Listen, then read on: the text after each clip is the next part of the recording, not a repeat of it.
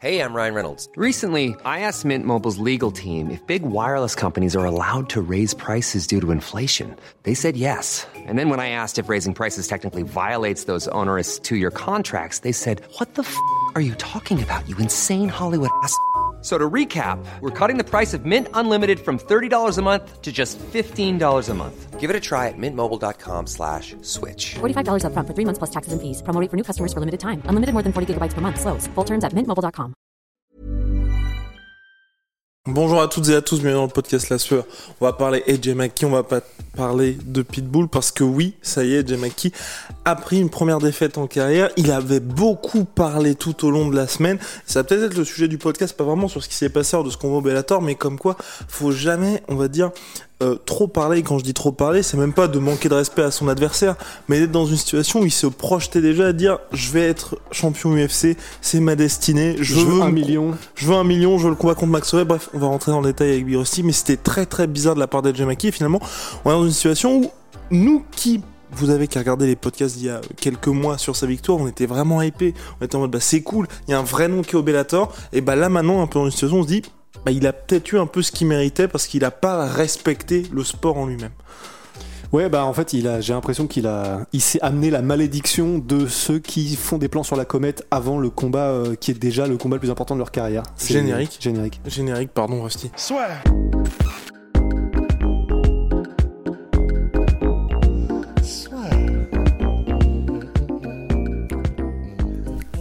Entre dans l'octogone avec Unibet. Qui sera le vainqueur du combat En combien de rounds Fais tes paris sur l'app numéro 1 et profite de 150 euros offerts sur ton premier pari. Il a perdu donc AJ McKee par décision unanime face à Mr. Pitbull qui reprend sa ceinture de champion. Déjà, Rust, y a-t-il une polémique concernant la décision? Ben euh, donc, euh, ben, on a vu le combat. Pour pour moi, c'est pas choquant que ce soit Pitbull qui ait gagné. C'est pas choquant à mon sens, dans le sens où je, donne les deux premiers rounds à Pitbull. Il y a eu beaucoup d'attitude de la part de Jay McKay dans les deux premiers rounds, mais c'est un peu genre, euh, tu sais, euh, soit Anderson Silva contre Bisping ou euh, Nick Diaz contre Carlos Condit, dans le sens où les mecs sont là, ils ont de l'attitude, ils font des grimaces, ils sont en mode ici c'est chez moi et tout, mais ils ne scorent pas beaucoup. Il parlait pas beaucoup pitbull, mais il mettait des low kicks. Euh, il arrivait à toucher un petit peu euh, McKee. C'était pas flamboyant non plus, mais juste sur les frappes, sur un peu plus d'efficacité, sur des trucs basiques. Je mets les deux premiers rounds à pitbull. Le troisième, je le mets plus clairement à McKee. Il a, il a eu un espèce de mini knockdown, mais je on sait pas trop si c'est un knockdown ou quoi, mais il est revenu direct. Euh, en enclenchant un takedown, il a vraiment euh, dominé au sol ensuite sur, je crois, le genre les 3 cinquièmes du round euh, Antonio Pitbull. Et quatrième et cinquième, pour moi, c'est c'est serré dans le sens où ça me voilà ça ne me choque pas que à la fin des fins donc il y ait eu une victoire de Pitbull. Donc en soi il est sorti de ce combat à Maki en disant bon bah c'est aussi un peu de ma faute euh, on devrait jamais laisser la décision au juge. Déjà bon bah, c'est déjà bien c'est déjà lucide mais euh, c'est un vol Personnellement, je trouve pas. Je, ça m'aurait pas choqué qu'Edge Maki gagne, mais ça me choque pas non plus que c'est un de ces combats en fait que Pitbull ait gagné. Et effectivement, le, le gros sujet surtout, parce que techniquement, euh, c'est intéressant parce qu'il était plus dans une démarche patiente, attentiste et vraiment efficace. euh, tu sais, genre pas beaucoup de déchets Pitbull, donc euh, de temps en temps des petits blitz où il touchait bien au corps, euh, il faisait des, jolis enchaînements Pitbull. La plupart du temps, il était effectivement très patient, où il mettait beaucoup de kicks, mais ils étaient, assez puissants. Mais tu sentais qu'il ne voulait absolument pas surengager, tu sentais qu'il voulait être très prudent dans son approche. Et Maki, il était euh, fidèle à lui-même, c'est-à-dire vraiment très à l'aise dans, la- dans la cage. Néanmoins, tu sens qu'il est ultra talentueux, mais j'ai un peu l'impression là, pour la première fois maintenant qu'on l'a vu sur un 5 rounds face à un mec qui sait ce qu'il fait et qui est patient et qui ne se jette pas, ben il y a des enchaînements qu'il fait qui sont vraiment magnifiques et tu sens qu'il est super talentueux. Il y en a un du coup que j'ai retenu 3-16 au quatrième round parce que j'adore cet enchaînement et il le fait vraiment de la de, magnifique manière. C'est un en gros, il est en southpaw, donc euh, sa jambe droite est devant. Il fait un tout petit step et en fait, il fait euh, la classique, tu sais, où il met un direct du bras arrière. Il vient ensuite avec sa jambe en middle du bras arrière. Une fois que du coup la diversion est posée en haut, le middle il passe au foie mais magnifiquement. Et ensuite, du coup, dans le même mouvement, alors que c'est c'est pas facile à faire du tout, quoi. Dans le même mouvement, ensuite, il repose sa jambe et en même temps, il met indirect, indirect. Tout passe, enfin, c'est tout ce qu'il voulait que ça passe, passe. Enfin, tu sais, il a des flashs comme ça de brillance où euh, il a exactement le numéro, tu vois, de son adversaire. L'espace d'une séquence, bah, il sait exactement ce qu'il va falloir faire pour mettre son adversaire dans le mal. Mais il y a aussi pas mal de moments où, et ça c'est vraiment intéressant, où il surengage, mais, mais comme un sagouin, c'est impressionnant. Il y a des moments où il va, tu sais, j'avais l'impression un petit peu de voir euh, Raymond Daniels, donc euh, prodige au niveau de ses jambes en kickboxing. Mais par contre, quand il s'agissait de mettre des, enchaînements en, en anglaise, tu sentais que c'était mais tellement pas son truc, qui mettait qui surengage en même temps, il met beaucoup de corps, donc il met d'abord son corps et ensuite il met, euh, il met le coup, mais tu sens qu'il n'y a pas vraiment d'efficacité optimale en termes de chaîne cinétique euh, pour créer le mouvement qu'il faut. Enfin, il y a eu beaucoup de mouvements comme ça où tu sens qu'il y a beaucoup de déchets dans sa manière de frapper. Il y a eu beaucoup de trucs aussi où il a mis des spinning back kicks, mais de n'importe où, n'importe comment. Il n'y en a pas un seul qui est passé. Et à chaque fois, il a failli faire des euh, versus Weidman. Donc, il y a aussi des trucs qui fait qu'ils sont pas forcément très judicieux. Donc, en fait, c'est très intéressant parce que tu sens qu'il est ultra talentueux, qu'il est en pleine confiance, mais qui peut aussi être plus poli qu'il ne l'est maintenant. Donc ça c'est cool parce que ce que j'espère en fait c'est que cette expérience-là, même si c'est clair c'était très serré, c'était vraiment un jet de pièces, bah, qu'il s'en servira pour peut-être modifier un petit peu, raffiner son style en fait. Parce que là c'est jusqu'à maintenant tout marchait quoi qu'il fasse en fait. Là il est enfin tombé sur un, sur un morceau en face où le mec c'était un vrai vétéran et qu'il a joué comme un vétéran en étant très patient, très prudent. Il n'est pas arrivé à le terminer. Il est arrivé au bout d'un combat où c'était très serré et donc bah, il a même perdu. Donc j'espère juste que il retirera entre guillemets, tu vois, les leçons qu'il faut pour qu'il devienne encore meilleur de ce truc-là. Maintenant, euh, je vais faire un monologue et on peut passer sur effectivement ce qui est aussi le sujet de ce podcast, qui est est-ce qu'il va en tirer les bonnes leçons? Parce qu'il a Eh l'air d'être oui. dans un, dans un mental et dans une manière de voir les choses Le mood est étrange parce que c'est ce qu'on avait dit avec Ross. On n'en avait pas parlé, je crois, dans le cadre des podcasts, mais on en parlait tout au long de la semaine. C'est vrai que les, les déclarations d'Edge McKee étaient assez particulières parce que là, par exemple, il est au Bellator uniquement grâce à la clause de champion du Bellator qui fait qu'à chaque fois, vous avez, je crois, trois combats automatiquement renouvelés une fois que vous êtes champion. Donc là, c'était le premier des trois combats qui restait. Et euh, il avait dit que lors de son dernier combat, il avait touché un million de dollars, mais parce qu'il avait remporté le Grand Prix, donc le Grand Prix au Bellator, ils organisent ça dans différentes catégories de poids. Là, il avait remporté celui des featherweight, donc il avait eu un million de dollars. Il était en mode, bah, j'ai touché un million de dollars lors de mon dernier combat. Bah, je veux combattre pour un million de dollars. Je veux pas moins sur les prochains.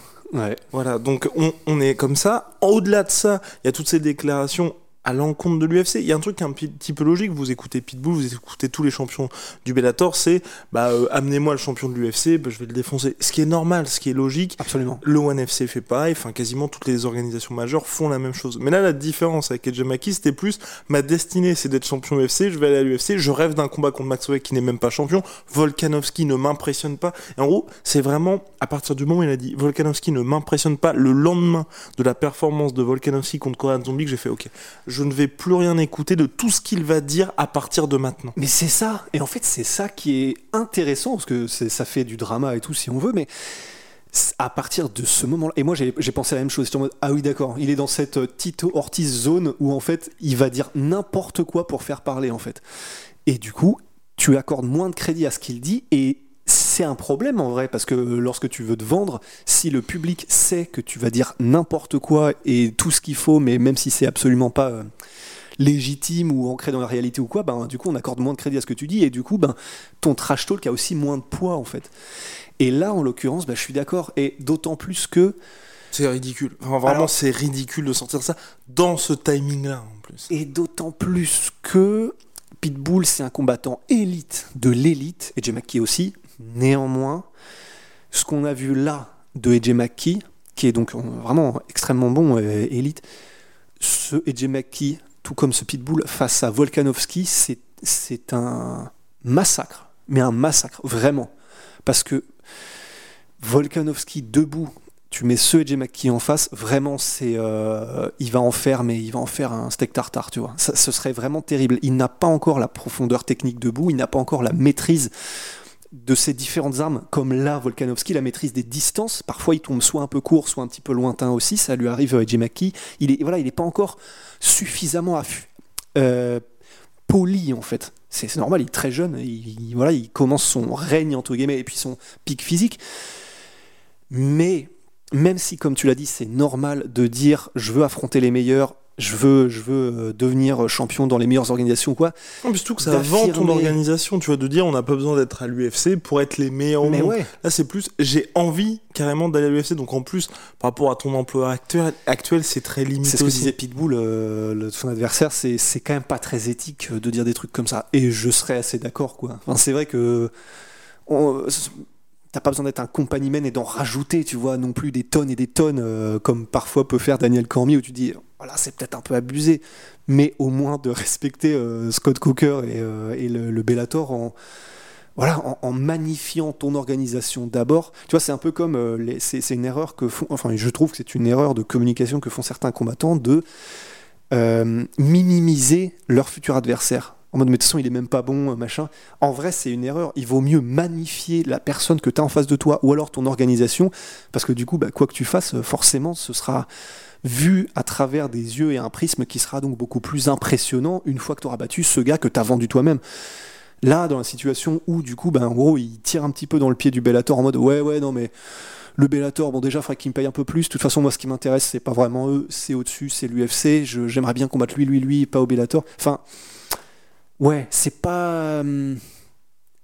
c'est ça, ça, ne le- ça ne lui met pas grand monde dans la poche, quoi. Parce que même l'UFC, enfin, tu vois, si t'es l'UFC, je pense que tu dis euh, Ah oui, d'accord, en Parce fait- que je voulais regarder justement les salaires qu'il y avait eu au Bellator. Parce que euh, les salaires sont publics au Bellator puisque c'était en Californie. Je crois qu'il a été assez bien payé justement. c'était 250K. Donc euh, ce qui est assez... euh, Je crois que c'était 250K Pitbull, 250K AJ McKee, 250K pour Corey Anderson aussi, et euh, par contre 80 000 pour Vadim Nemkov, ce que j'ai trouvé euh, Ouais, dur. 250 000. ouais. Ouais.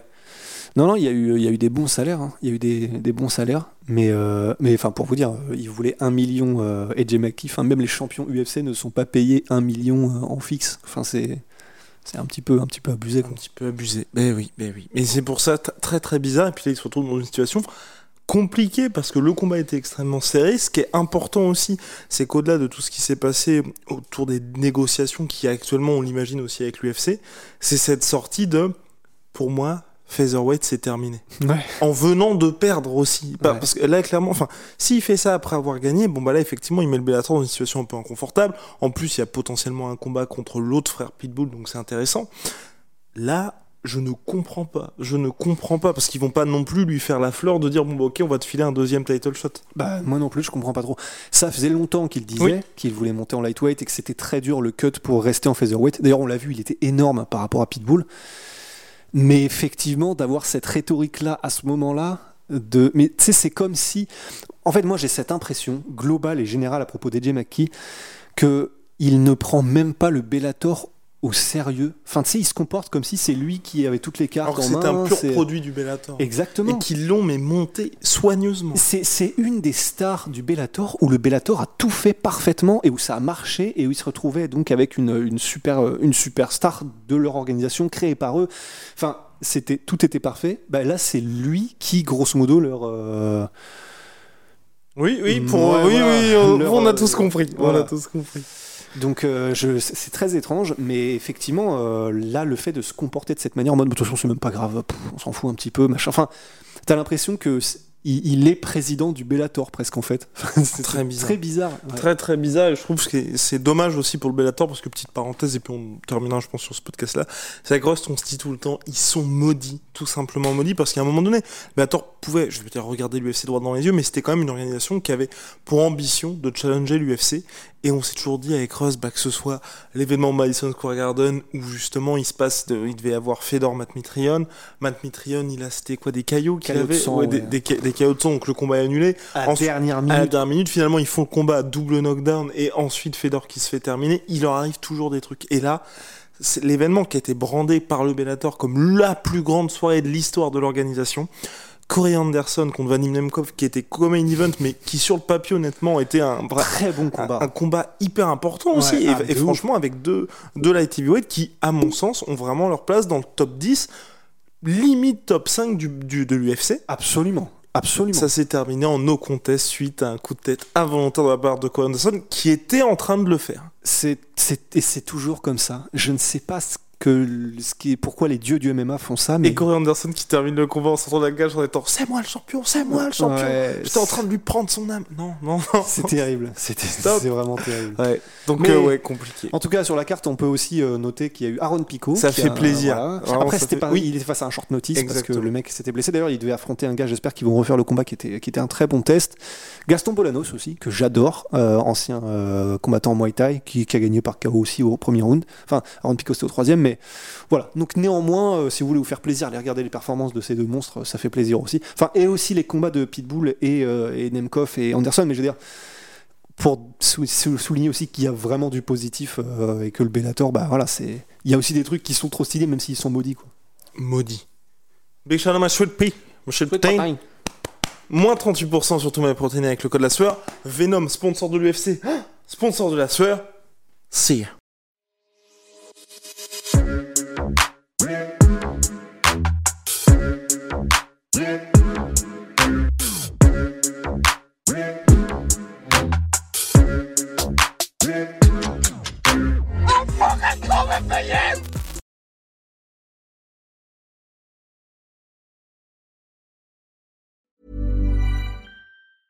Even when we're on a budget, we still deserve nice things. Quince is a place to scoop up stunning high-end goods for 50 to 80% less than similar brands. They have buttery soft cashmere sweaters starting at $50, luxurious Italian leather bags, and so much more. Plus, Quince only works with factories that use safe, ethical, and responsible manufacturing. Get the high-end goods you'll love without the high price tag with. Go to slash style for free shipping and 365-day returns. Et voilà, c'est la fin de votre épisode du podcast La Sœur. Si ça vous a plu, n'hésitez pas à nous mettre les 5 étoiles sur Apple Podcast ou sur Spotify. Vous pouvez aussi nous laisser un petit commentaire, ça nous aidera beaucoup. Et si vous voulez aller plus loin avec nous, vous tapez La Sueur sur toutes les plateformes ou sur les réseaux sociaux, vous nous trouverez. Et là, vous nous écoutez très certainement en audio. On est aussi en vidéo sur YouTube, mais également sur Snapchat. Là encore, vous tapez La et on sera là. Merci de votre fidélité et à très vite pour de nouvelles aventures.